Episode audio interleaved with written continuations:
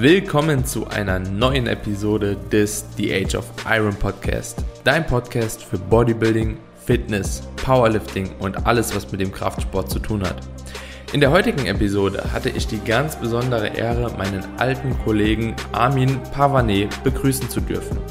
Zusammen mit Armin haben wir eine sehr, sehr coole Folge für euch abgedreht, in der wir über das naturale Wettkampfgeschehen und das unterstützte Wettkampfgeschehen sprechen, aber auch auf Dinge wie Ernährung, Training und alles, was damit zusammenhängt in Bezug eines Naturalathleten auf einen unterstützten Athleten.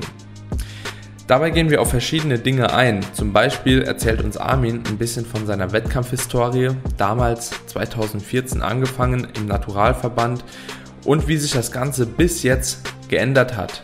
Letztes Jahr und vorletztes Jahr ist Armin auf sehr, sehr großen internationalen Wettkämpfen bei der IFPB NPC gestartet und war dort auch teilweise wirklich sehr erfolgreich. Dementsprechend hat er wirklich schon sehr, sehr viel erlebt und kann uns hier von seinen Erfahrungen nur Gutes berichten.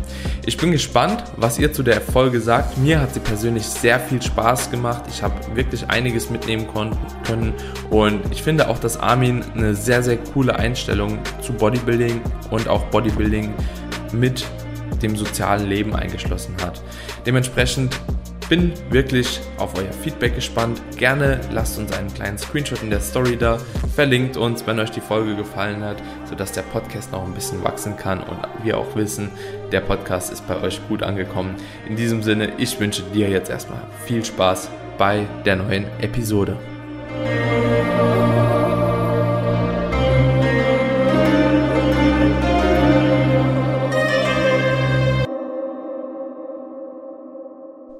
Jo, jo, jo, mein Lieber, ich freue mich, dass du heute hier mit am Start bist. Ich habe dich vorher im Intro schon mal angekündigt. Und zwar haben wir hier den lieben Armin mit am Start. Ich, ja, Armin, wir, wir kennen uns eigentlich schon mega lange, ne? Also ich habe gerade überlegt, so, ich kenne ja. dich schon fünf Jahre, sechs Jahre, sieben Jahre, aber ich weiß es tatsächlich gar nicht. Es war irgendwann auch in so einem komischen Konstrukt, ne, mit ESN damals, dass wir so ein kleines Sponsoring mhm. bekommen haben. Weißt du noch, wie lange das her ist? Boah, ich müsste jetzt lügen, das war noch zu der Zeit, wo Dennis Arnold aktiv war. Ja, ne? das ist mega lang schon her, jetzt fünf, sechs Jahre oder sowas, ne? Locker. Fünf, das fünf war locker Jahre. fünf, sechs Jahre, ja. Ich müsste irgendwo im Archiv mal raussuchen, weil ich, ich habe sogar Fotos damals gemacht gehabt für die Produkte. Also irgendwo, aber passt, kommt hin, ja. Ja, ja, auf jeden Fall richtig crazy damals. Ich weiß, auch noch so, du hast auch nur so 700 Follower auf Instagram gehabt, glaube ich, ne? Das, das war so ein Gewinnspiel, wir müssen mal die Leute aufklären. Es war irgendwie so, ja. äh, Dennis Arnold hat irgendwie so ein Gewinnspiel gestartet man konnte sich bewerben und dann wurden halt zwei Leute ausgesucht für ein Sponsoring bei ESN. Ich hatte um die 700 Follower oder so. Wie viel hattest du damals? Ich, ich glaube, ich hatte auch nicht viel. 1,7 oder 2000 oder sowas. Maxim, maximal. Das nicht mehr. Ja, und dann haben wir beide halt gewonnen und hatten das ESN-Sponsoring. Ich wurde dann, ich glaube, nach drei Monaten war ich schon mittlerweile raus, weil ich gar nicht im Game war. Und bei dir hat es seitdem gehalten, ne? Ja, bei mir hat es irgendwie gehalten. Ich weiß auch nicht. Jetzt bin ich tatsächlich auch seitdem bei ESN. Das ist schon witzig so. Von Krass ich, ich glaube, so ein Werdegang gab es aber auch irgendwie wahrscheinlich ein ganz Internet noch nicht, ne? Durch ein Gewinnspiel irgendwie so ein kleines Sponsoring gewonnen, so. Das war damals noch so ein ganz kleines Produktsponsoring. Äh, mhm. Mittlerweile geht's halt eben auch schon recht gut voran. Also muss ich wirklich sagen, so, aber natürlich auch Größe entsprechend gewachsen. Das ist aber auch sehr, sehr cool. Hab da auch jetzt mittlerweile echt schon viele Mitarbeiter kennengelernt und gegengelernt, ne? Wenn man das so sagt, mhm. keine Ahnung. Aber ist auf jeden Fall auch ein krasser Durchlauf auch von Athleten gewesen, so, ne? Ich bin immer noch da. Das ist ganz witzig so. Ich weiß auf jeden Fall, der Felix Valentino, ich weiß nicht, ob du den noch kennst. Klar. Der Felix Valentino, so das, und der D. Jackson, das sind so die einzigsten, wo ich jetzt sage, okay, ich glaube, die waren schon vor mir da auch und die sind immer noch die da. Die Jackson ist aber so eher so Lifestyle-Influencer geworden, ne? G genau, aber ich glaube, der war auch damals schon halt eben so Mode, Sports, Fashion, ja, weißt du? Und ähm, mittlerweile, ja, glaube ich, geht er auch ein bisschen mehr so auf Lifestyle, Traveling. Macht aber mhm. auch immer noch so seinen Sport, sein Healthy-Zeug, so auf jeden Fall auch ein geiler Charakter, den wollte ich übrigens auch mal hier im Podcast einladen, weil ich den auch ziemlich inspirierend finde. Aber ja, heute soll es ja gar nicht um irgendjemand anderes gehen, sondern um dich, mein Lieber. Ich freue mich auf jeden Fall, dass du da bist, vor allem auch, dass wir diese Folge in diesem Format drehen können. Haben uns da ein bisschen was rausgesucht und zwar würde ich ganz gerne einfach mit dir mal so ein bisschen über deinen sportlichen Werdegang sprechen, der eigentlich schon ja mittlerweile ziemlich beeindruckend ist und auch in einer ganz anderen Größenordnung spielt wie bei mir. Und jo, Armin, erzähl doch erstmal vielleicht den Leuten, wer du überhaupt bist, ne? bevor wir hier reinstarten, wie alt du bist, wo du herkommst, was du machst und ja, vielleicht auch so kleine sportliche Einblick einfach mal. Machen wir. Vielen Dank erstmal für die Einladung, äh, für mich geehrt. Ja, ich finde diese Frage immer so cringe. Stell dich erst mal vor, das ist immer so. ja. Mittlerweile, wenn man heutzutage, heutzutage Instagram hat, denkt man sich so, die Leute kennen doch einen irgendwie schon mal gesehen oder gehört oder so. Aber ich stelle mich trotzdem mal vor. Also ich bin Armin, ich bin 27, IFBB-Athlet, nicht Elite Pro, sondern NPC quasi, die internationale, was aus Amerika kommt.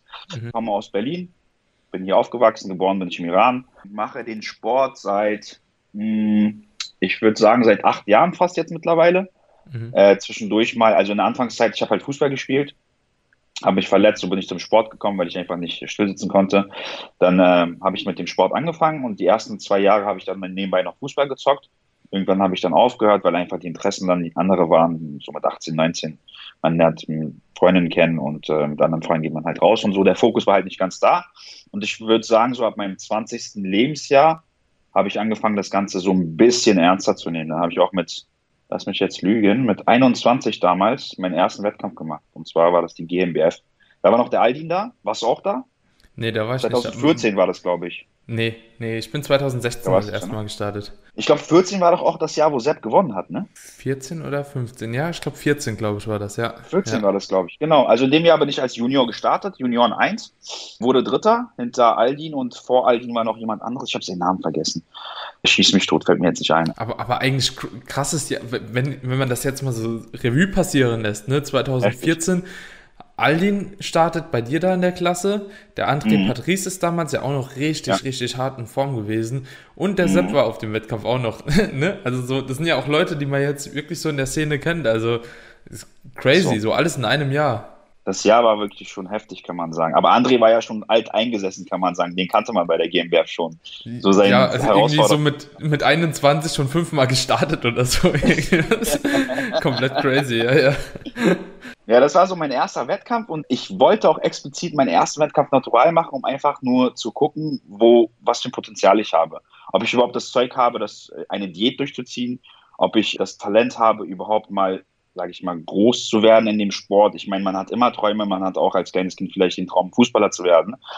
Aber so bei den meisten bleibt es halt beim Traum. Ne? Und dann musst du halt gucken, ob du wirklich mhm. das nötige Talent auch mitbringst. Natürlich ist die Work Ethic auch sehr wichtig so aber eine gewisse Base muss da schon gegeben sein. Und dann habe ich halt den Wettkampf gemacht und dann auf Anhieb so Junioren, GNBF, dritter Platz. Ich dachte mir, okay, gar nicht mal so schlecht, war okay. Ich hatte keinen Vorbereiter, ich habe das alles alleine gemacht. Bin mit meiner Freundin runtergefahren, die hatte auch keinen blasses Schimmer davon. So, ich meine, wir wussten alle nicht, wie das funktioniert. Laden, entladen, äh, so richtig Diäten, mhm. Farbe auftragen. Zum Glück war da Protein noch so Backstage, so habe noch mhm. anständige Farbe drauf bekommen vom Posing hatte ich keine richtige Ahnung. Du hast halt so damals die ganzen YouTube-Videos gehabt oder so Zeitschriften, wo ja. du ein bisschen was abgucken konntest, aber ich hatte keinen blassen Schimmer.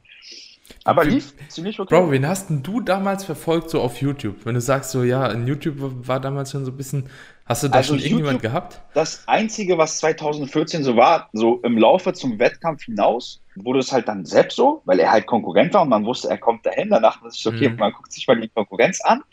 Aber das war ja auch nicht so groß damals. Aber ansonsten habe ich wirklich nur Amerikaner verfolgt, muss ich sagen. Also bei mhm. mir war das so damals Steve Cook eine Legende für mich so. Mhm. Also für mich so der erste Influencer und der erste so, der das so, sage ich mal, zugänglich gemacht hat. Weil für mich war das immer so, ich fand Bodybuilding an sich faszinierend, also die großen Jungs. Mhm. Aber es war zu weit entfernt und ich hatte einfach ja, keine Vorstellung, was es alles mit sich bringt, um so aussehen zu können. Und Steve Cook war für mich so, das kann man schaffen, das kann man erreichen. Deswegen mhm. habe ich ihn verfolgt. Und ansonsten kann ich ehrlich gesagt keine anderen Namen sonst nennen. So klar, Mans Physik war damals ein bisschen angesagt, man hat die ganzen anderen Leute so international verfolgt. Ich glaube, das war äh, so die, und so. Jeff Zed, Alon Gabay, etc. Genau, die genau. glaube ich, da auch in der Wie Zeit. Der, äh, Sis, Sis oder so wie der ja, hieß, ne? Ja, ja, Sisbra. Den gab's noch? Beste Mann, der Saunagänger. Genau. Den gab's auch noch? Ja. Den gab's noch? Ja, so, das war so die Garde, die man damals so kannte. Ansonsten hatte ich halt nur Zeitschriften, so Flex-Zeitschriften, ganz Standard, damit steigst ja. du mal ein. Ansonsten, so, wenn du Glück hattest im Umfeld, wo jemand ein Freak war, hast du vielleicht noch so ein paar DVDs, dieses Road to, wie hieß es, Battle for Olympia oder so? Kann sein, die ja. Ganzen, Aber das ist halt alles so Hardcore-Geschichte. Ja, ja. So Social Media war ja damals auch nicht so krass verbreitet. Und wie mhm. gesagt, das war so, die Jahre waren 2014 und 2015 war eher so Men's Physik. Das war so für mich so das, ja, ja wie man halt Bodybuilding so erst aufgenommen hat. Mhm. Ja, auf jeden Fall ziemlich krass. Jetzt würde mich schon mal noch interessieren, hast du in der Zeit dann auch so richtig Hardcore Bodybuilding technisch trainiert? Also warst du da auch in einem Fünfer-Split, Sechser-Split, keine Ahnung, unterwegs oder wie hast du damals trainiert? Also wie bist du überhaupt da ans Training rangegangen in der Zeit noch? Also da, dadurch, dass wir halt nicht diese ganzen Ressourcen hatten, die man heute hat, halt die ganze YouTube-Geschichte, die ganzen äh, Studien und so weiter und so fort, war für mich halt primär so meine Flex-Zeitschrift, die ganzen Trainingsaufnahmen von den Profis aus Amerika. Da hat jeder nach einem Fünfer- oder Sechser-Split trainiert. Also ja. da gab es jetzt nicht irgendwie Science-Based Training, da ja. gab es einfach nur einen Bro-Split. Da gab es stumpf äh, fünf, sechs Mal am Tag Essen, mhm. alle zwei, drei Stunden. Und dann gab es halt noch die ganzen Basic-Supplements. So, so habe ich natürlich auch trainiert. Anfangs, wo ich natürlich Fußball gespielt habe, war es ein bisschen schwierig, habe aber trotzdem nach einem Bro-Split trainiert. Fußball gespielt, drei, vier Mal die Woche dann nebenbei äh, trainiert, halt ganz normal alles einzeln. Ja, bis ich dann mit dem Fußball aufgehört habe, dann ging es eigentlich genauso weiter. Ich, also ich habe meinen Bro-Split ehrlich gesagt sehr, sehr lange beibehalten, aber halt unstrukturiert. Ich hatte keinen, mhm. also ich hatte einen Plan, ich wusste halt so, an gewissen Tagen wurden gewisse, gewisse Muskelgruppen trainiert, aber ich bin jetzt nicht reingegangen so mit dem Gedanken, ey, ich muss Progress machen. Mhm. Ich habe die Übungen zum Beispiel, letzte Woche habe ich so und so viel gedrückt und heute muss ich so und so viel Gewicht bewegen. War damals nicht. Das war mhm. einfach so intuitives Training viel mehr. Ja, ja. Das war einfach reingehen, also alles geben, geiles Training haben, guten Pump haben und dann wieder rausgehen. Also sich erschöpfen quasi. Eigentlich aber, aber auch eine so, geile Zeit gewesen, gell? Ey, du hattest keinen Druck. Du bist mhm. hingegangen, du hast wirklich so Spaß gehabt, sag ich mal. Und ich hatte auch damals so eine Clique. Ich war, damals bin ich auch immer spät nachts trainieren gegangen, so 22, 23 Uhr, das war so meine Zeit. McFit, oder? Und ja, na, wo soll man sonst anfangen?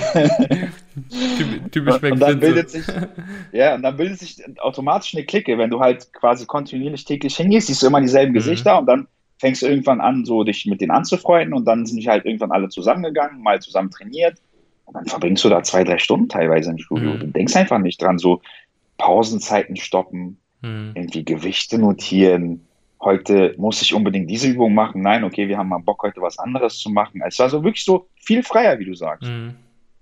Ja, also ich kann, ich kann das auch gut nachvollziehen. Ich habe auch eigentlich genauso wie du angefangen, damals auch, ich glaube, ein Fünfer-Split oder so. Aber, aber noch so richtig hart oldschool, ne? Wenn du halt eben einen mhm. Tag ausgesetzt hast. Also und Montag war Brust-Bizeps so beispielsweise so oder Brusttag so. Und ich bin halt Dienstag erst ins Training gekommen, da habe ich halt mit Rücken weitergemacht. Da gab es halt diese Woche keine Brust.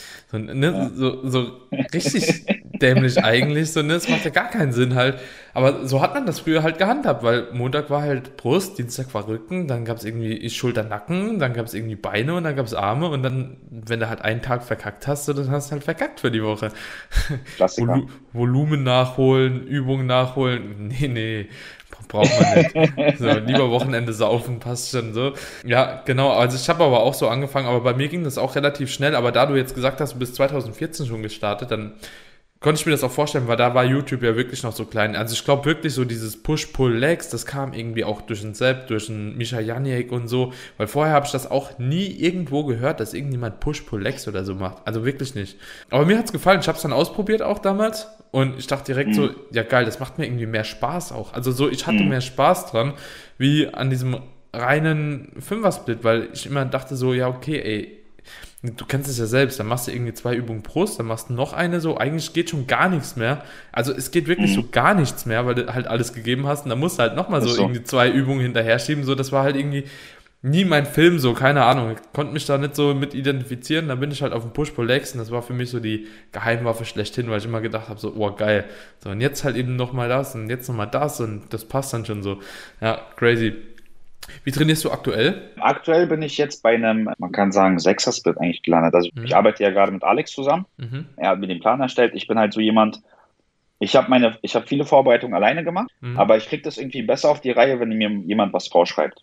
Klar, man tauscht sich aus, man ist ja auch selber irgendwo erfahren, aber ich lasse mir gerne halt quasi meine Pläne vorgeben und Alex hat mir einen Plan zusammengestellt, da trainieren wir drei Tage on, einen Tag off, drei Tage on und mhm. quasi jede Muskelgruppe einzeln. Und wie kommst du damit zurecht jetzt? Also gerade auch zu dem, was ich gesagt habe, eben so, ne, mit machst halt eben drei Übungen schon dann noch zwei Stück hinterher und merkst eigentlich so ein bisschen im Arsch.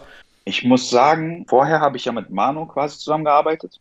Mhm. Und da, bevor ich mit Manu angefangen habe zu arbeiten, hatte ich ganz lange, fast zwei Jahre, ich glaube seit 2018, hatte ich auch Push-Pull-Beine. Mhm. Aber auch so zusammengewürfelt. Also ich hatte Push-Pull-Beine, aber ich habe nicht nach diesem, ich habe ganz normal nach dem Volumenprinzip trotzdem trainiert. Mhm. Und irgendwann habe ich halt gemerkt, ich brenne aus. Also ich komme mit der Regeneration nicht hinterher.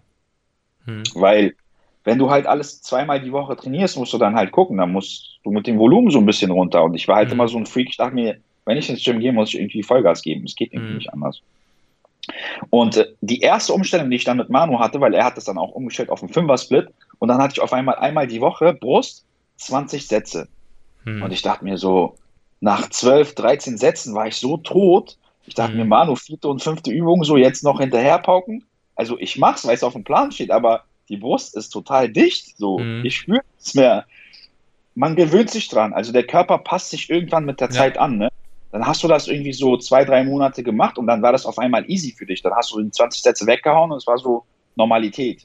Mhm. Also es braucht halt alles immer seine Zeit. Man kann, wenn man die Pläne umstellt, dauert das halt immer. Mhm. Man kann halt nicht, dass es von heute auf morgen funktioniert und man kann ja nach und nach, sage ich mal, die Pläne auch anpassen. Ne? Man muss mhm. ja nicht direkt was einsteigen. Wir hätten theoretisch auch mit dem Fünfer-Split einsteigen können und man hätte sagen können, wir machen erstmal 16 Sätze und dann nach und nach steigern wir auf 18 oder 20, dann, dass der mhm. Körper halt herkommt. Aber wenn du ihn halt von Anfang an zwingst, dann wird es halt irgendwann, sage ich mal, einfacher.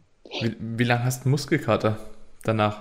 So wirklich, so wenn ich jetzt überlege, so ich will die Chest mit 20 Sätzen an der Einheit ballern, ich glaube, die wird mir vier Tage noch wehtun, fünf. Ja, ungefähr, kommt hin. Kommt. vier, fünf ja. Tage kommt echt hin, ja. Crazy. Ja, also aktuell ist es so, weißt du, ich mache einen Pushtag oder so und dann zwei, drei Tage so und dann, also am ersten ist ein bisschen gut so, ne? Zweite merke ich ja. immer noch so locker, so am dritten könnte ich dann, glaube ich, so langsam nochmal ballern und am vierten gehe ich dann rein und baller auch nochmal. So in der Regel, ungefähr. Ja. Aber äh, so fünf, sechs Tage, also weil der Muskelkater ist ja auch anders dann, ne? Das ist ja, ist ja eine andere Art von Muskelkater. Das ist einfach nur Schmerz wahrscheinlich, ja. ne? Und wie ist es bei Beine? Boah, Beine war anfangs echt katastrophal, ne? Beine war so, der Muskelkater ist gerade vorbei und es steht schon die nächste Einheit an und ich dachte mir so, fuck my life, wie soll ich denn das jetzt durchstehen? Hm. Weil ich habe mich bei Beinen schon echt weggeschossen, muss ich sagen. Ich meine, wo wir halt die Zusammenarbeit angefangen haben und dieser 5er, 6er Split losging, ich habe halt hm. nur zu Hause trainiert. Ne? Ich habe mir halt so ein kleines Home Gym hier aufgebaut hm. und was konnte ich machen? Ich konnte Squats machen, ich konnte Split Squats machen. Ich habe mit Bändern mir so eine Art Beinstrecker gebastelt. Hm. Ja, was habe ich noch gemacht? Und dann hatte ich, äh, ich hatte so eine Black Roll, die habe ich einfach an die Wand gepackt. Und dann habe ich so eine Art Beinpresse gemacht. So, mhm. Da habe ich nochmal Bänder quasi auf mich rauf, mit so Resistant-Bändern mhm. gearbeitet und halt an der, an der Black Roll hoch und runter gefahren. Aber die ist übel, ne? Das ist brutal. Das ist wirklich, wenn du da 15, 20 Wiederholungen als letzte Übung machst, Alter, Halleluja. Mhm. Und ich habe mich dann halt komplett weggeschossen, ne? Und da hat mein Muskelkater halt auch ordentlich gehalten. Mhm. Ja. Trainierst du jetzt noch im Home Gym oder hast du ein Gym jetzt zur Verfügung? Bist ja auch. Ich habe hab ein Gym zur Verfügung, aber am Wochenende ist halt geschlossen und dann bin ich halt zu Hause. Ich mhm. könnte auch theoretisch zu Hause, aber ich weiß nicht, kennst du das? Also du hast ja auch ein Home Gym. Mhm. Aber wenn du die Möglichkeit hast, du gehst immer ins Gym, weil einfach diese Atmosphäre ganz anders ist und diese, dieser, obwohl ich fand, ich fand anfangs war der Fokus in meinem Home Gym brutal. Ich hätte mhm. sogar gesagt, dass mein Fokus im Home Gym teilweise besser war als im normalen Studio, weil es ist keiner da, du weißt, aus welchem Grund du gerade da bist und du gibst halt Vollgas. Aber jetzt ist es halt so, nach der Zeit denkst du so, es ist schon schön im Studio zu sein. Mhm. Ja, also ich glaube, ich, also ich kann das auf jeden Fall nachvollziehen, so dass am Anfang, weil du willst ja auch selbst was beweisen, so ich mach, ich lasse jetzt mhm. halt im Lockdown nichts liegen, so auf die Art, ne? Aber irgendwann sucht man halt auch so ein bisschen so die soziale Kontakte und dann vermisst man halt doch schon manche Maschinen, so, also gerade Beinspre Beinstrecker, ein Butterfly vielleicht mal oder so irgendwas, wo du halt eben wirklich gut dran performen kannst auch. Also bei mir ist es im Home Gym ja nochmal ein bisschen anders. Ich habe mir das jetzt ja wirklich so eingerichtet, so dass ich sage, dass ich will auch langfristig da trainieren. Und vor mhm. allem habe ich immer noch eine halbe Stunde oder 25 Minuten Anfahrt. So, und das ist auch nochmal so, okay, du fährst halt im Auto, machst dich langsam ready, weißt du, da kommt Fokus, trinkst vielleicht ein Monster oder so noch dabei. Und dann kommt so langsam, weißt du, so dieses Gefühl, okay, ich bin gleich im Gym. Und das ist nicht so, als ob ich jetzt halt zu Hause trainiere, ne, im Wohnzimmer beuge, mhm. weil ich glaube, das ist dann nochmal eine andere Liga. So, wenn ich dann wirklich zu Hause wäre und da halt die ganzen Sachen so machen muss, da, da ist, glaube ich, die Motivation oder wäre die Motivation auch nicht gleich, wie wenn ich im Home Gym trainiere. Ne? Da kann ich die Box ausziehen, das ist ein Keller, so ich bin da alleine, so ich kann da posen, ich kann da machen, was ich will halt. Du fühlst dich mhm. schon so eher wie in einem Gym halt, ne? Und das war bei mir auf jeden Fall doch schon besser, ja. Aber bei dir ist es jetzt unten im Keller, ne? Genau, also Ja. jetzt, aber wir haben eine Physiopraxis, so ungefähr 30 Kilometer von dem Wohnort weg, wo ich jetzt wohne. Und Okay. also meine Mutter und da im Keller haben wir das Home Gym dann, oder habe ich mir das Home Gym Ah, okay. gebaut. Hm. Ja, siehst du, das ist halt nochmal der Unterschied. Bei mir ist es halt so, hier ist mein Zimmer, ich muss halt ein paar Schritt rüberlaufen ins Ja. Wohnzimmer und da stehen meine Geräte. Und da ist halt die Atmosphäre nochmal eine andere. Also wenn ich wirklich irgendwie so, ein, so einen Raum hätte, wo wirklich nur die Geräte drin stehen und so nichts anderes drumherum, was mich, ich sag mal, ablenken könnte, Ja. oder einfach diese Atmosphäre von zu Hause schafft, da Ja. wäre das ein bisschen einfacher. Aber ey, das ist Meckern auf hohem Niveau. Ich bin dankbar, dass ich das Ding überhaupt zu Hause habe und überhaupt was machen kann. Ja. Weil voll viele Leute haben nicht mal die finanziellen Mittel dazu und nicht mal den Platz, um überhaupt was zu machen. Ja. Deswegen, ich will mich darum, also keineswegs beschweren, ist halt nur so ungewohnt, sage ich mal. Ja, also ich sag mal, das ist ein Privileg auf jeden Fall, egal ob bei dir oder bei mir noch mal ein Stückchen mehr. Ich sag mal so, es ist natürlich auch mit einem finanziellen Aufwand verbunden. Also ich könnte das Geld auch definitiv irgendwo anders gebrauchen oder anders investieren, ne? Muss man Ja. einfach ganz klar auch so sagen. Es ist halt auch eine gewisse Priorität einfach von mir gewesen und ich arbeite damit ja auch noch weiter. Also ich bin Coach, so ich mache meine Videos Mhm. da und so weiter. Also für mich war es eine Investition halt auch so in die Langzeit. Und wenn ich jetzt auch nicht die Räumlichkeiten hätte, und das ist ja auch nochmal so ein Ding, hätte ich gar keinen Keller oder so zur Verfügung, dann hätte ich mir das Ding, hätte ich mir einen Rack geholt und hätte das hier oben hingestellt und alles andere hätte ich mit Resistance Bands gemacht. Also mehr hätte ich mir dann auch für den Lockdown wahrscheinlich nicht geholt oder ich hätte irgendwie geguckt, wer hat noch was und kann ich mich mit irgendjemand zusammentun, weil, wie gesagt, wenn ich nicht damit arbeiten würde, ich würde nie so viel Geld dafür ausgeben. So, ich kenne ein paar Leute, wirklich auch so Hobbysportler, die haben sich so viel geko- geholt, ja, und ich denke so, Mhm. also jetzt genau mit dem Argument, was du gebracht hast, so, ich weiß nicht, wie lange ich noch zu Hause trainiere und ich weiß Mhm. nicht, wie, also die Atmosphäre ist im Gym einfach eine andere. Allein schon, dass ich ein paar Leute sehe. Das ist manchmal cool, Mhm. manchmal eher weniger cool. Also man will ja auch nicht immer jemand sehen, aber In der Vorbereitung. in der Vorbereitung oder wenn du halt eben tausend Sachen gefragt wirst, wo du denkst, so Digga, Google halt, ne? Das, da, da bin ich manchmal doch froh, wenn ich halt keine sozialen Kontakte um mich rum habe, aber Ja. nee, man merkt es ja gerade auch so im Lockdown, also ich vermisse es auch schon, irgendjemand einfach so ein bisschen um mich rum zu haben, ne? Also ich trainiere zwar immer mit einem Klienten zusammen von mir, das ist Mhm. ganz cool so, der hat ein bisschen was im Equipment dann auch noch mitgebracht, ein paar Scheiben, dies, das Mhm. und so, da hat sich das ganz gut ergänzt, aber ansonsten wäre ich halt jedes Mal da ganz alleine, müsste ich auch eine halbe Stunde hinfahren, dann bist du zweieinhalb Stunden da, so mit Aufwärmen, dies, das, vielleicht manchmal drei Stunden, keine Ahnung, je nachdem, was du halt machst. Mhm. So, und dann nochmal eine halbe Stunde zurückfahren. Das sind vier Stunden am Tag, wo du dann auch wieder so komplett isoliert bist. Dann ist man irgendwie Online-Coach, ne, arbeitet die ganze Zeit vom Laptop, macht, wenn Ja. irgendwelche Gespräche so über FaceTime oder so, aber das ist nicht das Gleiche. So, da fehlt halt so dieses, dieses, dieses Gefühl, halt, dieser Vibe, keine Ahnung. So, Mhm. da bin ich auch froh, wenn ich nochmal ins Studio kann. Und wenn ich nur ein, zwei Einheiten da ballern gehe, ist auch okay. Aber dann sehe ich halt mal ein paar Leute, weiß, was so. abgeht, so, bist noch gut dabei, ja, ich bin noch gut dabei, alles klar, kann nochmal ins Home Gym so mäßig. nee, Mhm. aber so. ja, das, das sind halt so ein paar Dinge, die ich auf jeden Fall auch schon vermisse. Wenn du da im Studio bist, sind dann jetzt aktuell auch mehrere da, weil das pro Quadratmeter irgendwie so und so viele Leute. Ja, ist halt auch begrenzt. Die Mhm. können halt nicht so viele Leute reinlassen. Ja, aber offiziell ist auch noch gar nicht auf, ne? Nein, offiziell ist alles zu. Mhm. Ja, also in Hessen ist ja gerade wieder auf, aber das wird auch nicht mehr lange auf sein, wenn du mich fragst. Meinst du? Also, ich, keine Ahnung, wenn ich jetzt so gucke, die Zahlen gehen hoch. Ich habe zwei Klienten aus Hessen, die haben beide schon gesagt, so ja, sieht kritisch aus. Studioleiter hat schon gesagt, so wahrscheinlich wird es nochmal zugemacht und so. Könnte schon sein. Also, wenn der Podcast rauskommt, glaube ich, sind die Gyms nochmal zu. Ich will es aber noch nicht zu laut sagen, weil der wird in zwei Wochen dann gelauncht und dann mal gucken. Ich weiß gar nicht, was schlimmer ist. Also, also wäre es besser, wenn die es komplett zugelassen hätten? Ich Oder glaube dieses schon. Hin und Her? Also ich glaube schon. Ich glaube, das ist so, weißt du, du bist ja auch als Sportler, du kannst dich da auch voll gut reinversetzen. Man, Mhm. man sehnt sich so nach Gym, nach Freiheit nochmal, weil Gym ist ja für uns Freiheit. So, wir brauchen ja gar nichts. So, ich muss nicht in den Freizeitpark, ich muss nicht ins Kino, ich muss kein, kein Club oder so, ne? Ich will einfach nur trainieren, Mann. Lass mich doch trainieren, ne?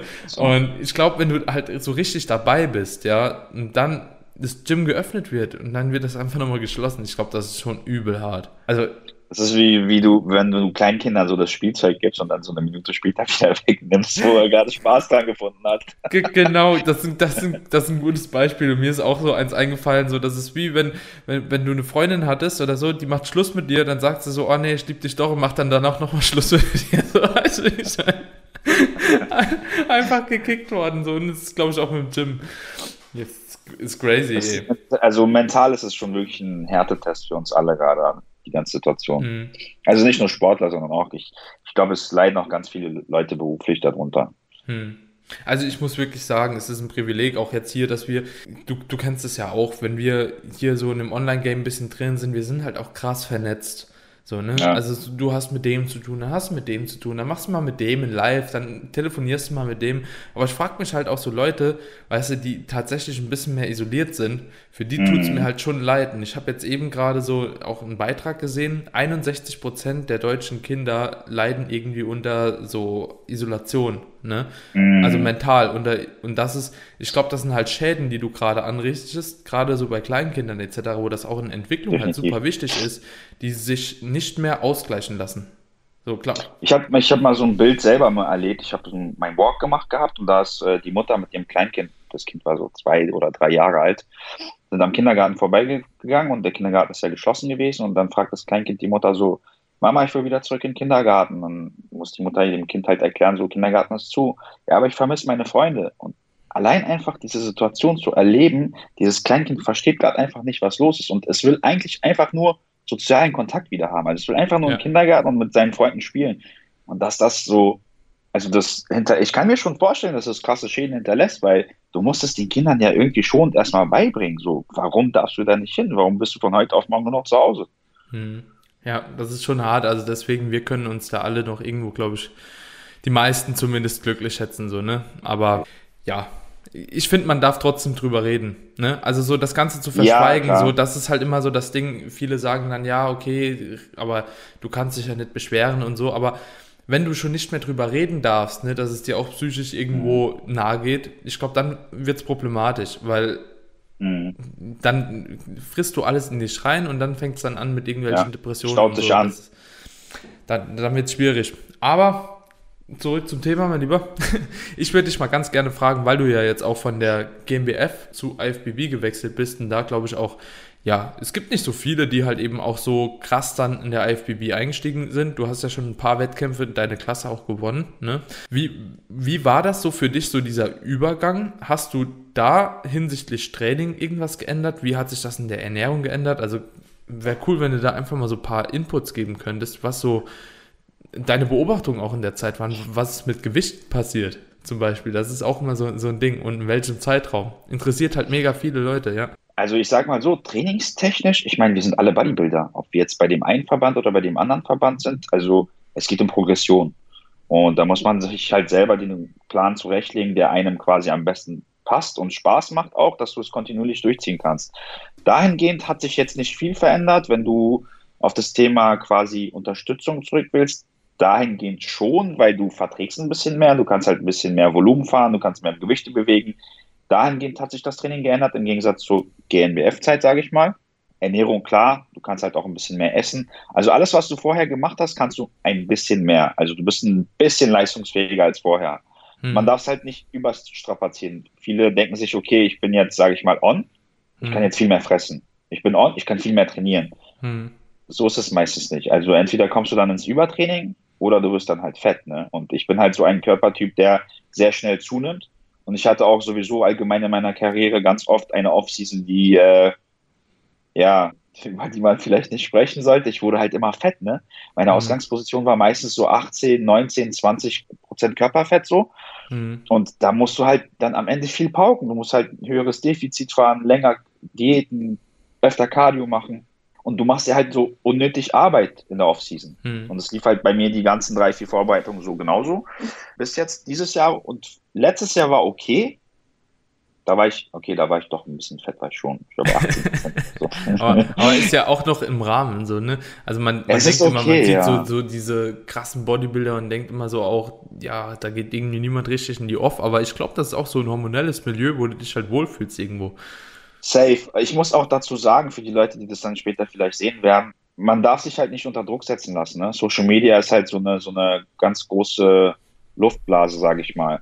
Also viele präsentieren nach außen immer so ein perfektes Bild und sind im Aufbau immer lean. Ganz ehrlich, ich habe mit, ich hatte Ausgangslagen, da hättest du gesagt, ey, der braucht Jahre dafür, um da wieder fit zu werden. Weißt du, ich meine? Hm. Und ich habe es wieder geschafft. Klar, es dauert ein bisschen länger, aber du darfst halt nicht vergessen, indem du halt dich ein bisschen mehr gehen lässt, du lässt, du erholst dich halt vom Kopf her auch, ne? Weil mhm. so eine Diät, so eine Vorbereitung ist halt mentaler Stress und dann so, so loslassen zu können, vor allem für einen Menschen wie mich, der Essen so abnormal feiert, ist halt heftig, ne? Manchmal ja. halt so und zu oft feiert so, dann hat man schon gesehen. Aber ganz ehrlich, das muss sein, weil das sind, das ist auch ein sozialer Aspekt. Essen gehen, ja. Ja. mit Freunden treffen und so. Weißt du, ich meine? Du willst ja nicht, wie, das, der, der Sport hat sich ja irgendwo gewandelt. Deswegen ist er auch irgendwo ein bisschen zugänglicher geworden für die meisten Leute, weil einfach wir Sportler irgendwo flexibler geworden sind und nicht mehr, sage ich mal, diese Oldschool-Bodybuilder sind, die 24-7 nur trainieren, schlafen und essen, sondern mhm. wir sind halt auch irgendwo Menschen. Wir reisen, wir essen, wir sind sozialer, wir sind, wir können, wir können kommunizieren, weißt du, was ich meine? Mhm. Und das darf man halt nicht vernachlässigen. Und ich meine, wenn in der Offseason dass man dann vorkommt und dann ein bisschen mehr auf den Rippen hast, dann ist es halt so. Ich meine, mhm. wenn du dann, bei mir ist es zum Beispiel mal so, wenn die Vorbereitung losgeht, ist es wie ein Schalter. Dann geht es bei mir los und ich kann halt auf alles andere so ein bisschen verzichten und kann es zurückschrauben. Und ich denke mir so, es sind jetzt nur vier Monate, zieh jetzt das durch und dann ist das Ding auch vorbei so. Mhm. Ja, ja, das ist aber ein guter Punkt, den du da genannt hast, dass auch manchmal halt eben bei dir was schief geht, bei mir geht es genauso schief, ne? Ich bin jetzt auch gerade irgendwo wieder bei so 18 Prozent oder sagen wir 17, ist echt 17, aber das ist auf jeden Fall auch schon wieder hoch, aber ich merke, ich habe halt trotzdem immer noch voll Hunger halt, ne? So, und mhm. das ist halt auch immer so eine Sache, wenn du halt aber immer noch dann Hunger hast, warum solltest du dann halt eben jetzt schon wieder runter diäten, so dass du eigentlich noch mehr Hunger hast, so, und eigentlich nur mhm. wieder wartest, bis du so fett wirst, dass du keinen Hunger hast, so, ne? Aber eigentlich kommst du nie an diesen Punkt, so. Und dementsprechend, ja. ich habe das auch beim letzten Mal so gemacht, ich habe halt einfach dann so lange die Offseason gezogen, bis ich wirklich mal keinen Hunger mehr hatte. Einfach so aus Prinzip halt, weil was, was soll ich denn machen? Ich kann mein Leben lang einfach nur Hunger haben, so, ne? Und ich glaube, bei dir war das auch so ähnlich. Ich habe auf jeden Fall bei dir auch damals in Stories und so, hab das immer gefeiert, wo du dann nach Wettkämpfen auch in Russland warst und so und ich dachte so, okay, jetzt geht's ab, so und nur Essen in der Story und nur futtern und futtern, futtern. Ich habe auch gedacht, Alter, was macht der und so, ne? Aber ich find's geil. Also ich find's wirklich geil, so, weil das ist halt, wie du schon sagst, es ist halt auch so Menschsein und man hat sich das dann auch irgendwo verdient.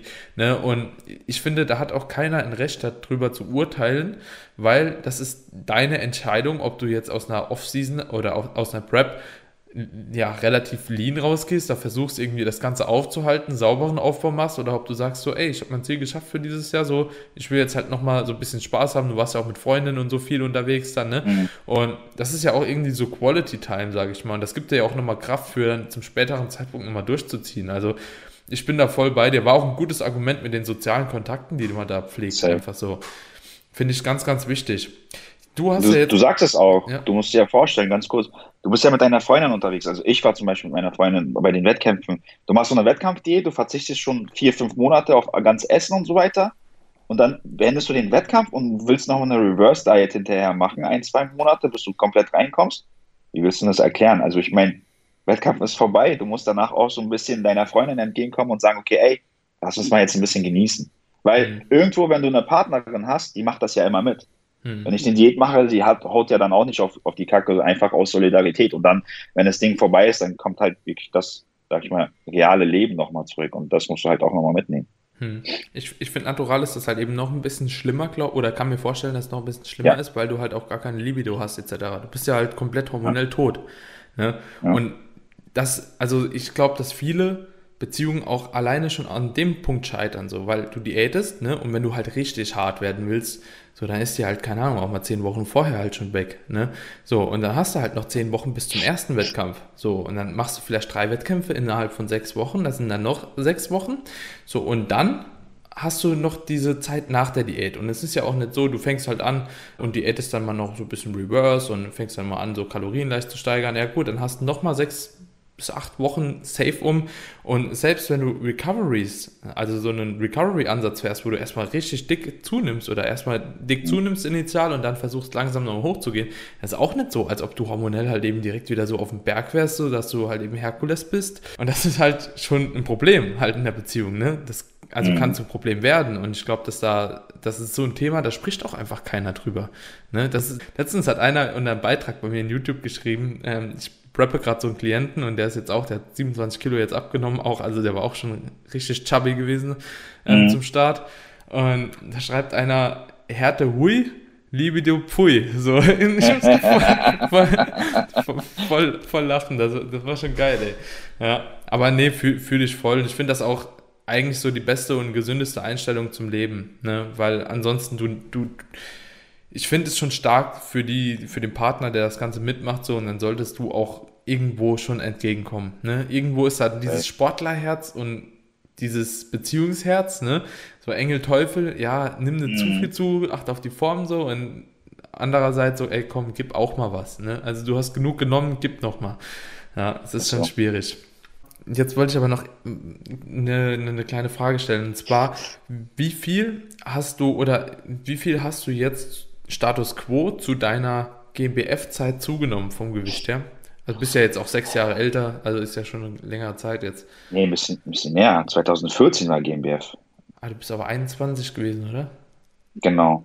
Also ja, doch, doch, doch, stimmt, du hast recht, du kommt hin. 21, 20 oder 21, irgendwie so, ja, sieben, acht Jahre auf ja, jeden ja. Fall. Gestartet habe ich damals bei der GmbF äh, Junioren 1, das war unter 75. Ich bin an den Start gegangen mit, lass mich jetzt lügen, ich glaube, es waren 68 irgendwas. 68 oder 69. Mhm. 2019 IFBB Classic Physik in Frankfurt bin ich gestartet mit 76,5. Stand ich auf der Waage. Du, Armin? 1,68. Voll komisch. Wurde mal 1,66 gemessen, dann wurde ich mal 1,68 gemessen. Sagen wir mal dazwischen 1,67. Hm, okay, also auch relativ klein. Weil ich habe mir letztens mal überlegt, wie das wäre bei mir. Also wenn ich, ich, ich habe auch einfach mal Bock auf der Classic Physik zu, oder in Classic Physik zu starten. So einfach mal so random halt, ne? Ich werde nicht umgehen, aber ich würde es gerne einfach mal mitnehmen so und ich denke, letzter werden würde ich auch nicht. So, ich bin jetzt 1,73 und ja, erhoffe mir geladen irgendwie so 78 oder so. Ja. Ja. Das könnte eventuell klappen geladen, aber könnte auch ein bisschen drunter liegen, so, aber fertig, fertig, ne? Ja. Ich habe nämlich überlegt, wie lange man überhaupt noch natural oder nicht natural, aber wie lange man überhaupt noch in dieser Gewichtsklasse starten kann beim Amateur. Das ist ja bei Classic Physik auch so ein bisschen durchwachsen immer, ne? Also du musst ja irgendwie deine Größe plus 9 oder 10 Kilo ist, glaube ich. Nee, also bei uns ist es nicht so. Das ist voll komisch. Bei uns war, also ich hatte ein Gewichtslimit von, also ich wurde 1,66 bei den Wettkämpfen gemessen und ich durfte 77 maximal wiegen. Wenn du aber 1,68 aufwärts, also 1,68,5, 1,69 bist, ist das Gewichtslimit wiederum bei 78 oder 80 sogar. Hm. Also das, das heißt, mit diesem würde 10 eigentlich Kilogramm, so das auch reinpassen, weißt du? Safe, ja. Also du dürftest sogar mehr wiegen, theoretisch. Ja. Ja, aber mehr ist halt wahrscheinlich nicht, nicht drin in der Zeit. Also so viel kriege ich nicht mehr drauf wahrscheinlich, ja. ja aber ich sage dir ehrlich, also da, die Optik entscheidet ja am Ende. Mhm. Das, ist, das ist ja nur, damit du halt in irgendeine Klasse quasi kategorisiert wirst. Mhm. Aber wenn deine Optik passt und du drei, vier Kilo drunter bist, perfekt sogar. Da kannst mhm. du noch reinwachsen. Ja. Also wäre auf jeden Fall mal interessant, weil ganz ehrlich, die Wettkämpfe sind ja schon attraktiv. So, ne? Von der Aufmachung her und so, das ist ja schon eine andere Nummer, oder? Wie hast du dich gefühlt, wenn du von der GmbF jetzt kamst und dann bei der Dennis James Classic startest? Also ich muss auch dazu sagen, bevor ich überhaupt international gestartet bin, habe ich ja noch national ein paar Wettkämpfe gemacht. Es war so, von der GmbF habe ich dann erstmal die deutsche Newcomer-Meisterschaft gemacht. Die war in Fulda damals. Ach, ach krass, und ja. Dann habe ich noch so, äh, da gab es, kennst du Body Extreme, sagst du dir was? Mhm. Das, die hatten auch so einige Wettkämpfe, das war so American Dream heißt, hieß es eine, da war irgendwas anderes noch, da bin ich so jeweils in meiner Men's Physik gestanden. Nee, äh, damals war das auch irgendwo in der Nähe, also nee, nicht in Köln, irgendwo anders war das, ich weiß auch gar nicht mehr, in so einer kleinen, kleinen Stadt. Mhm. Das habe ich noch mitgemacht, das waren so meine ersten zwei, drei Men's Physik-Wettkämpfe, dann habe ich die Berliner Meisterschaft gemacht, mhm. da hab, bin ich aber in Bodybuilding gestartet und dann kam ich erst international an. Und ich muss schon sagen, so allein dieser Aspekt, dass du halt anfängst zu reisen, hm. ist schon schön. Hm. So, guck mal, ich bin 2018 das erste Mal international gestartet. Was habe ich denn gemacht? Ich habe angefangen mit Prag, EVLS. Das war einer der geilsten Wettkämpfe, die ich je gemacht habe, weil an dem Tag auch zwar Amateure und Profis. Mhm. Und ich habe, ich war Backstage und ich habe mich da gerade quasi ähm, anstreichen lassen. Und dann kommt einfach Ruli Winkler um die Ecke. Mhm. und du dachtest, bis zu dem Moment dachte ich, ich sehe gut aus. Und dann kam er rein. ausgezogen und ich dachte mir, Ficke, was ist denn das? Ja. Ich dachte mir, was ist das für ein Arm? Was mhm. sind das für Beine? Und so einfach, dass du halt so hautnah mit den Profis bist, dass du ein bisschen am Reisen bist, so andere Kulturen, andere Menschen kennenlernst, weil ich meine, nach dem Wettkampf hört es ja nicht direkt auf. Bei mir war das immer so, ich habe immer ein, zwei Tage auch in der Stadt oder in dem Land verbracht, um einfach so mental ein bisschen abzuschalten und einfach das mal als Reise mal und Erfahrung mitzunehmen. Mhm. Und allein die Veranstaltung war halt eine ganz andere. GNBF ist, glaube ich, viel kleiner auch vom Teilnehmerfeld. Ich müsste jetzt lügen, ich weiß nicht, wie viel es bei der EVLS war. Aber es war deutlich. Gesamt? Genau, also es war schon riesig. EVLS war schon, weil die haben auch eine Expo nebenbei. Das ist eine Riesenhalle, die ja, haben dann eine Expo ja. und in der anderen Halle halt der Wettkampf. Und dadurch, dass halt Profis dabei sind, auch sehr, sehr viele Zuschauer natürlich gewesen. Hm. Und es war halt so ganz anders. Und dann habe ich nach der EVLS Alicante gemacht, in Spanien. Auch wunderschön. Ist halt am Meer, du hast warme hm. Temperaturen. Es war halt September, Oktober. Es waren immer noch 22, 23 Grad, sonnig. Der Wettkampf war ein bisschen hm, scheiße organisiert, würde ich mal jetzt sagen. Der war halt mhm. zu überfüllt, die sind nicht hinterhergekommen. Die Spanier sind da auch nicht sehr sage ich mal, kommunikativ. Also die können nur mhm. Spanisch, mhm. Englisch kann da fast keiner. Aber es ist halt immer noch eine Erfahrung. Ist auch mhm. mal geil zu sehen, wie es ablaufen kann. Also es kann, es kann nicht immer perfekt sein. Das nimmst du halt als Erfahrung auch immer mit. Und dann habe ich dann die Dennis James gemacht. Das waren so die ersten drei Wettkämpfe 2018, 2019 habe ich dann Amsterdam, Moskau und nochmal Dennis James gemacht. Also dieser Aspekt, dass du quasi von der GmbF international startest, ist zwar ein bisschen teurer, du zahlst mhm. halt Teilnehmergebühren von 200 Euro alleine, dann Anreisekosten, Hotelmieten oder ein Airbnb mieten, Flugmieten und so weiter und so fort. Da kommst du halt schon ein bisschen, kommt schon was zusammen so. Aber es ist halt im Endeffekt trotzdem eine geile Erfahrung, weil wie gesagt, du lernst Leute kennen, du siehst Veranstaltungen, so ganz andere Veranstaltungen. Macht Spaß, ist ganz anders. Mhm. Also ich bin echt glücklich, dass ich halt diesen Werdegang irgendwie eingeschlagen habe. Ich glaube, persönlich würde ich auch sagen, ist das auch so das, wofür ich am meisten Geld aus oder bereit bin, am meisten Geld auszugeben. Also, weil, wie du schon sagst, das sind halt Eindrücke und die behältst du auch ein Leben lang. Guck mal, wie lange ist das jetzt her? Zwei Jahre so. Du erzählst jetzt, ob es gestern warst und kannst du immer noch so voll glücklich halt eben drauf zurückschauen, weißt du? Und ich finde, darum geht es auch. Also für mich ist das so mit ein Ziel vom Leben halt, ne? Ziemlich viel zu sehen. Safe. Und auch nicht unbedingt irgendwie an 300 Millionen Städten Urlaub zu machen, sondern einfach da gewesen zu sein und so diesen Vibe zu spüren.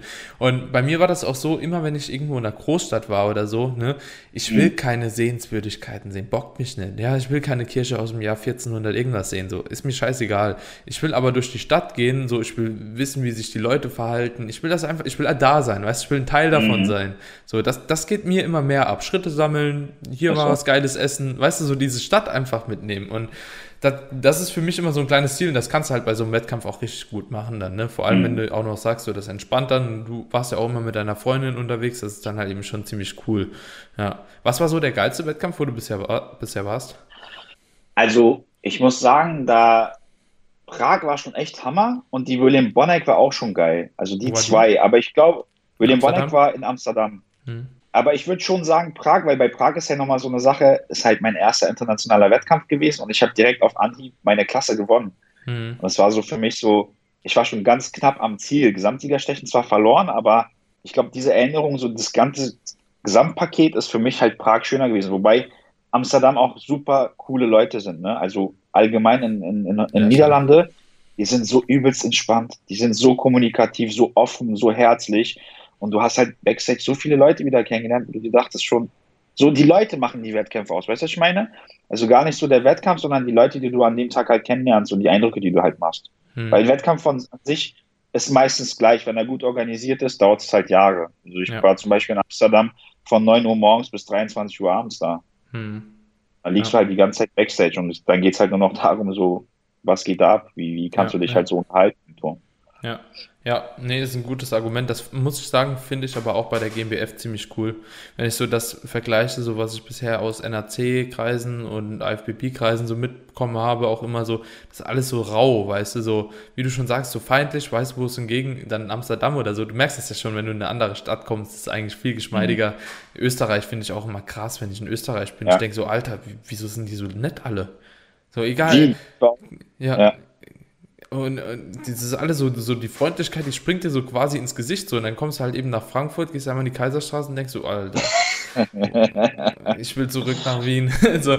ja. das ist schon, ist schon heftig so. Aber wie gesagt, das fand ich bei der GmbF eigentlich auch immer ziemlich cool. So. Da war auch, glaube ich, nicht so dieser krasse Gegnergedanke, sondern mhm. das ist, war auch so ein bisschen mehr Zusammenhalt beieinander. Das habe ich jetzt auch schon öfter gehört. Aber du bist ja auch schon ewig stark gestartet. Das ist ja auch schon wieder super lang her, ne? 2014, aber ich muss sagen, bei mir war das auch sehr, also ich, da gab es jetzt nicht so viel, man hat sich nicht so viel ausgetauscht. Vielleicht lag es bei mir auch an meiner Aufregung an meinem, an meinem ja. ersten Wettkampf so, ja. weil du halt gar nicht wusstest, so, du hast dich viel mehr auf den Wettkampf fokussiert, mhm. dass du dir denkst, so, ich kann mich jetzt nicht mit den Leuten unterhalten, ich muss mich entspannen, ich muss runterkommen, ich darf das bloß nicht verpassen, mhm. wenn die mich aufrufen, ich muss mich zeitnah ja. aufwärmen und so weiter. Ja. Vielleicht ist es deswegen untergegangen, aber wie du sagst, ist, ist dieser, wirklich dieser Konkurrent, diese Konkurrentenatmosphäre ist gar nicht aufgekommen. Es ist so, aber ich glaube, es liegt auch daran, weil GNBF meistens der Einsteigerwettkampf für die, für viele Leute ist.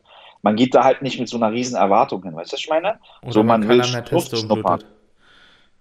Dann kannst du auch den, ja. kannst echt auch liegen. Ey, es ist, es ist mir, aber jetzt, wo du es sagst, ist mir das mal aufgefallen. International ist die Luft echt schon, kann schon echt dick werden, wenn die großen Jungs so schlechte Laune schieben. Dann denkst du dir so, ey, komm dem bloß nicht dumm, ey, der rastet gleich aus. ja, also ich, ja, aber das sind ja noch ganz andere Spiel, äh, Dinge im Spiel, wie, ja. wie nur ein bisschen Testo oder so. Nee, da greifst ja. schon ordentlich in den Hormonhaushalt ein und da kann es sich. Also einige Leute kommen darauf einfach nicht klar. Zum Beispiel, viele fragen mich dann auch so mal so, wie kommst du so darauf klar? Wie, wie bist du dann so mental? Also meine Freundin über mich, das sind ihre Worte, sie sagt, dass ich ziemlich entspannt bin in der Diät. Ich bin entspannter geworden. Ich glaube, die erste Diät war ich am zickigsten, die GmbF, weil es mhm. war halt wirklich, wie gesagt, so ein ungewisses Terrain, man kannte es noch nicht und so und die Diät war sehr anstrengend. Aber ich werde halt immer entspannter und bei mir ist so das Ding so, ich bin halt ein entspannter Typ und bei mir wird es jetzt durch die ganzen Zusätze auch nicht schlimmer. Also ich werde nicht aggressiv oder so. Hm. Ich werde vielleicht ein bisschen launisch, aber ich lasse meine Laune nicht jetzt an, unbedingt an anderen Leuten aus. Hm. Ich äh, versuche das halt immer so mit mir selber auszukämpfen und vor allem so äh, mit dem mit dem Wissen im Hinterkopf, dass was du gerade machst und was in welcher Phase du dich befindest, kannst du nicht dann erst recht nicht auf andere Leute so projizieren. Weißt du, was ich meine? Hm. Ja, ja, ich, glaub, ich Wie bist glaube du denn auch. Der Bist du eher entspannter oder bist du? Also ich, ich bin auf keinen Fall jemand, der so rasant ist oder so übelst aggressiv, ja. Also ich bin ja. tendenziell eher ruhig und mhm. also fast schon zu ruhig, ne? Weil ich spreche dann halt einfach gar nichts mehr. Ich rede dann einfach nicht mehr. Also du, du kannst mich halt ansprechen, so ich sage, hm, alles klar, und dann bin ich wieder weg. Ich glaube, das kann auch komisch sein und ich werde dann halt auch so, so, so ein bisschen traurig halt einfach, so, weißt du, so, oh, Lebensfreude ist halt so im Arsch, so, ich will essen, aber auch nicht aggressiv eigentlich, ne, so manchmal, wenn du halt richtig Hunger hast, dann denkst du halt so, oh, geh mir nicht auf den Sack, so mäßig, aber jetzt wirklich, ist es hält sich aber auch voll in Grenzen bei mir, muss ich sagen, ne, also es ist eher so diese typische Diätträgheit, aber ich glaube, das ist halt bei mir auch so wie bei dir, ich bin halt auch eigentlich kein Typ, der irgendwie auf Streit aus ist oder das auch geil findet, den ganzen Tag damit irgendjemand rumzuzicken und so meine Laune an irgendjemand anderem auszulassen. So, ne? Mhm. Also da muss schon was passieren, dass das der Fall ist, aber ansonsten bin ich da auch ziemlich entspannt. Ich glaube auch, wie du sagst, so, dass das wirklich so ein bisschen an einem Charakter per se liegt, ob jemand, wenn er dann enhanced unterwegs ist oder nicht, da halt eben so Ausraster bekommt oder nicht. Wie, wie, wie hat sich das sonst bei dir so ausgewirkt? Hast du, also was ich auch ganz, ganz oft höre, ist halt eben so was Stimmung anbelangt, also auch so depressive Verstimmung, gerade auch wenn man nochmal ein bisschen was runterfährt oder so. Kam das bei dir stark? Mm, passiert schon. Also wenn du halt so eine hormonelle Schwankung hast, passiert das schon, dass du so ein bisschen launischer wirst. Ne? Ich mhm. sag mal, so ein bisschen Depri-Phasen aufkommen und so weiter und so fort. Stimmungsschwankungen ja, ansonsten ja in der Vorbereitung, aber ich glaube, das hast du auch als Naturalathlet, dass du halt Schlaflosigkeiten damit zu kämpfen ja. hast. Ich hatte zum Beispiel 2018, ich war wirklich auf die Minute genau jede Stunde wach. Jede Stunde. Krass. Und das hat mich dann halt irgendwann verrückt gemacht. Aber es hat, also, also ich war kaputt, ich war halt mental erschöpft, aber es war jetzt nicht so, dass ich halt meine Laune deswegen auf, an, äh, an anderen Leuten ausgelassen habe.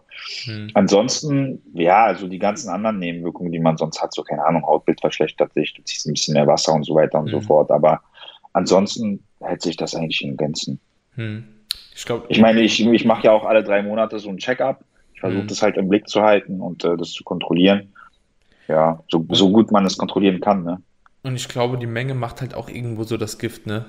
Und ich denke, umso Safe. mehr man da manipuliert, umso schlimmer wird das Ganze halt auch. Also ich kenne halt auch sehr, sehr viel, die mit Minimaldosis halt irgendwo fahren, trotzdem übelst kranke Fortschritte machen, im Gegensatz zu Natural. Ja.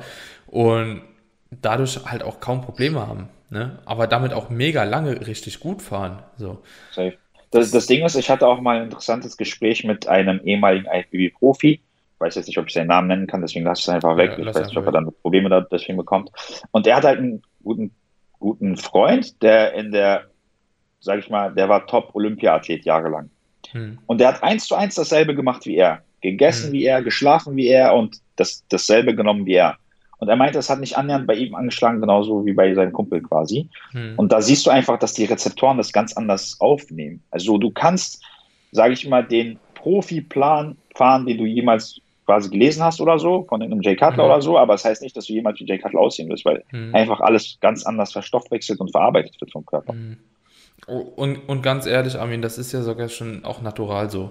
Also es gibt einfach. Leute, die haben halt einfach genetisch gesehen ein besseres Muskelaufbaupotenzial als andere. So, das ist einfach Fakten. Da, da kann der andere auch noch so hart reingehen und noch so science-based Ja. da dran gehen, wie er will. So Ja. irgendwo ist eine gewisse Limitation drüber und dessen Mhm. muss man sich halt eben bewusst sein. So, man kann nie erwarten, so es passiert das Gleiche wie bei Athlet XY.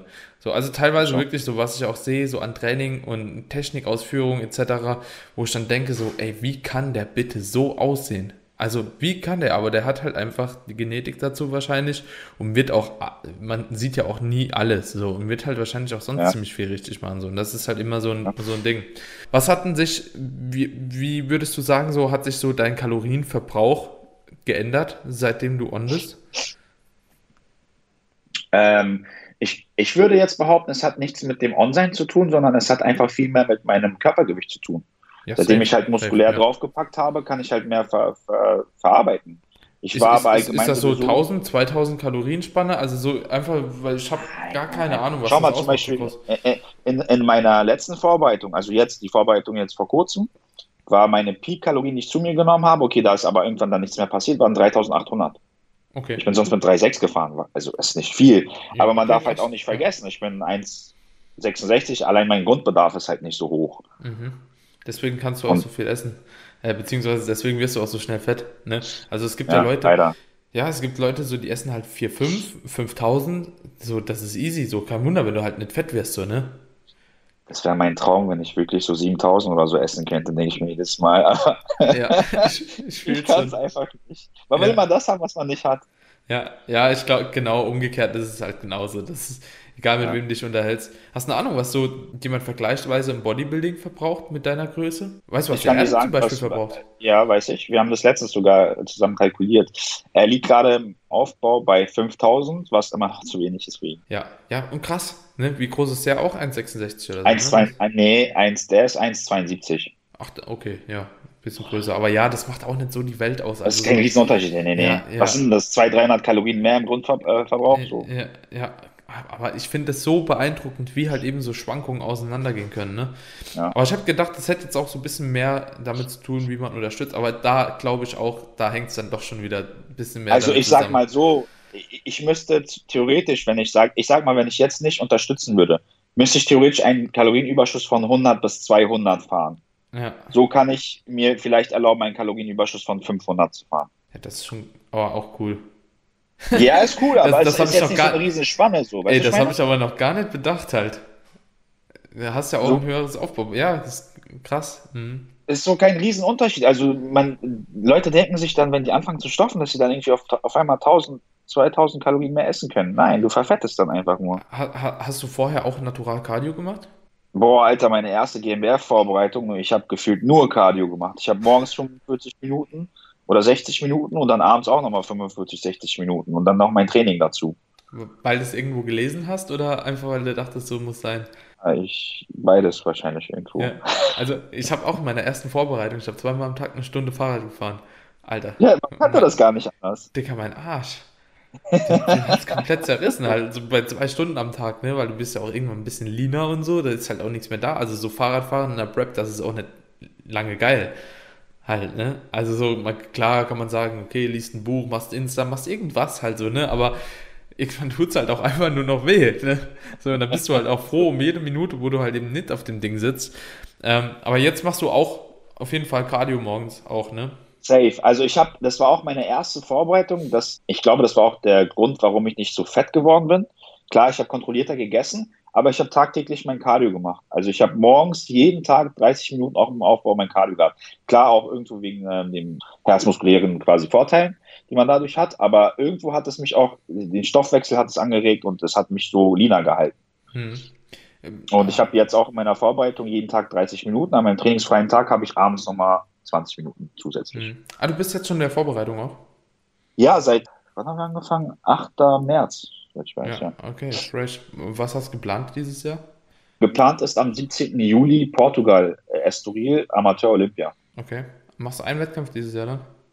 Nee, also ich hatte vor, also zwei auf jeden Fall. Bei mir war das immer in der Historie so, wenn ich drei Wettkämpfe gemacht habe, beim dritten bin ich mal eingegangen.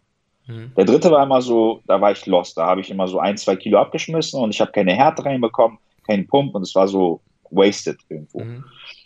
Ich weiß nicht, vielleicht lag es an der Diätform, vielleicht lag es an den ganzen Laden, Entladen, weil theoretisch, wenn du mehrere Wettkämpfe machst, peilst du den ersten Wettkampf so mit 80, 90 Prozent an, den zweiten mit 95 und den dritten dann mit 100. Mhm. bei mir war das so von ersten Wettkampf all in. Und dazwischen war vielleicht auch irgendwo zu wenig Zeit. Das heißt, ich hatte dann irgendwie, guck mal, zwischen äh, Amsterdam und Moskau hatte ich letztes Jahr eine Woche. Hm. Ich habe zu Amsterdam ich, Finde ich auch sehr wenig. Ja, ich habe zu Amsterdam entladen, kam nach Hause, hatte zwei Tage Zeit, meine Koffer zu packen, musste wieder entladen zu Moskau. Was gibt's denn da zu entladen? Du bist ja nicht mal voll. Mhm. ja, ja, aber gu gutes, gutes Argument. Ja, ich finde, eine Woche ist auch immer ein bisschen kritisch. Also selbst ja. ohne, ohne Entwässern, ja, also ich spreche jetzt mal für die Netties, so, da entwässert ja kaum noch jemand. Ne, selbst ja. ohne dieses ganze Prozedere, was ihr halt noch zusätzlich habt, ja, ist es eine Woche schon kritisch. Auch einfach so, ja, okay, wie viel musst du dann überhaupt noch mal laden? Wenn du wirklich so voll bist, wie kriegst du das entladen in der Zeit? Ich glaube, das geht sogar noch. Ne? Also, aber man muss ja auch bedenken, dass wenn man halt eben wirklich einmal richtig prall aussehen will, dann musst du ja auch eigentlich deine Glykogenspeicher maximal füllen. Und ja. Glykogenspeicher mit Krafttraining zu entleeren, ja, ist schwierig halt, ne, also so in drei Tagen oder so die komplett leer nochmal zu ziehen, ist wirklich schwierig, ja. so, weil ich glaube, die entleeren sich pro Training ungefähr 30 bis 40 Prozent. Das heißt, du müsstest ja eigentlich in jedem Wiederholungsbereich, jede Faser versuchen, halt eben mhm. irgendwo zu trainieren und dann in der Hoffnung, dass du nochmal komplett entladen bist, dann weißt du halt danach nicht, okay, wie viel musst du jetzt halt noch laden. Also, das ist eine Kunst für sich dann. Ne, ohne Entwässern und so, das ja, ist schon, schon heavy. Und was peilst du dann nochmal für eine Klasse an? Auch Classic Physik, oder? Nein, das nee? hat ein Ende. Weil ich habe, wie gesagt, ich hatte ja ein Gewichtslimit von 77 Kilo, ne? Oh, das war so Und ich, ich, ich, und ich stand bei, ich stand mit 76,5 auf der Bühne. Und das heißt, ich hätte ein halbes Kilo. Und ich bin jedes Mal gescheitert. Ich muss einfach ehrlich gestehen, dass Classic Physik war ein Traum von mir. Ist eine geile Klasse, die ich auch so feiere. Aber es ist halt nicht realistisch, weil allein die Tatsache, dass du halt ein, als ein 1,68 Athlet die Classic Physik gewinnst, ist ein bisschen schwierig, weil wenn du schon jemanden hinstellst mit einer Körpergröße von 1,80, der hat einfach automatisch eine längere Mittelpartie. Ja, ja. Das sieht schon automatisch ästhetischer aus. Wir sind halt so ein bisschen klobiger, kleiner und zusammengedrückter. Mhm. Ich hatte schon eine schöne Linie. Ich fand, die war schon sehenswert, aber im Gesamtsiegerstechen, wo du dann halt meistens, wo es dann um die Profikarte geht, was ja irgendwo auch mein Ziel ist, ja, wird es halt schwierig, ne? Hm. Da muss halt, die Großen müssen dann entweder in schlechter Form auftauchen oder ich muss halt irgendwie Glück haben, dass halt nicht viel los ist. Ja, ja. Aber das ist ja auch keine Ambition eigentlich. Was, was willst du dann? So 212er wäre dann für dich eigentlich nice, oder? So als Goal. Ja, also nächstes Jahr starte ich zurück, zurück, zurück zu deiner Frage. Der Männerklasse bis 90 Kilo. Es gibt leider keinen bis 85, ja, ja. wobei Alex letztens meinte, dass er glaubt, dass wir zwischen 85 und 88 Stage Weight landen. Das mhm. wäre schon heftig, damit hätte ich nicht gerechnet. Das wären fast 10 Kilo mehr mhm. in einem Jahr und das mhm. wäre schon heftig. Und dann kann ich halt so, da muss ich darauf hoffen, dass wir komplett hart in Form kommen. Ja. Und dass dann quasi derjenige, der die Klasse ausfüllt, entweder verbaut ist oder nicht in Form ist. Oder dann könnte ich meine Klasse gewinnen. Ja, oder ja, oder so. Ja, ja aber aber ganz ehrlich, so von der Form her sieht das schon ziemlich gut aus. Aber ich glaube auch, dass Dankeschön. du persönlich, ich glaube auch, dass du auch einiges draufgepackt hast nochmal zum letzten Mal. Also ich habe letztens so Videos gesehen, so das sieht schon anders aus. Wie vorher. safe, safe. Also sogar in der Offseason. Ja. ja. Und, und du bist nicht safe. so fett. Ja, das, das, also darauf bin ich am meisten stolz. Ich habe einmal geschafft, nicht zu verfetten einfach. Geil, mein Lieber. Du, Armin, war eine frische Episode. Auf jeden Fall geil, dass War du geil. da warst. Hat mir echt Spaß gemacht, mein Lieber. Wenn ja. die Leute dich irgendwo finden wollen, ja, wo können sie dich finden? Bist du noch irgendwo aktiv? Ich bin auf Instagram aktiv unter Armin Pa, A-M-I-N, ohne R und dann P-A-R, P wie Paula. Und yeah. äh, ich habe auch einen YouTube-Kanal und dann genauso einfach meinen Namen schreiben, Armin und dann Pavani und dann kommt ihr auf meinen YouTube-Kanal. Der ist relativ neu noch. Perfekt, ich verlinke einfach beides mal in die Shownotes. Wer Bock hat, schaut auf jeden Fall Danke. beim Armin mal vorbei. Wird bestimmt dieses Jahr dann noch interessant jetzt auch mit der potenziell oder mit dem potenziellen Start. Ich sage extra noch so. Keine Ahnung, was draus wird.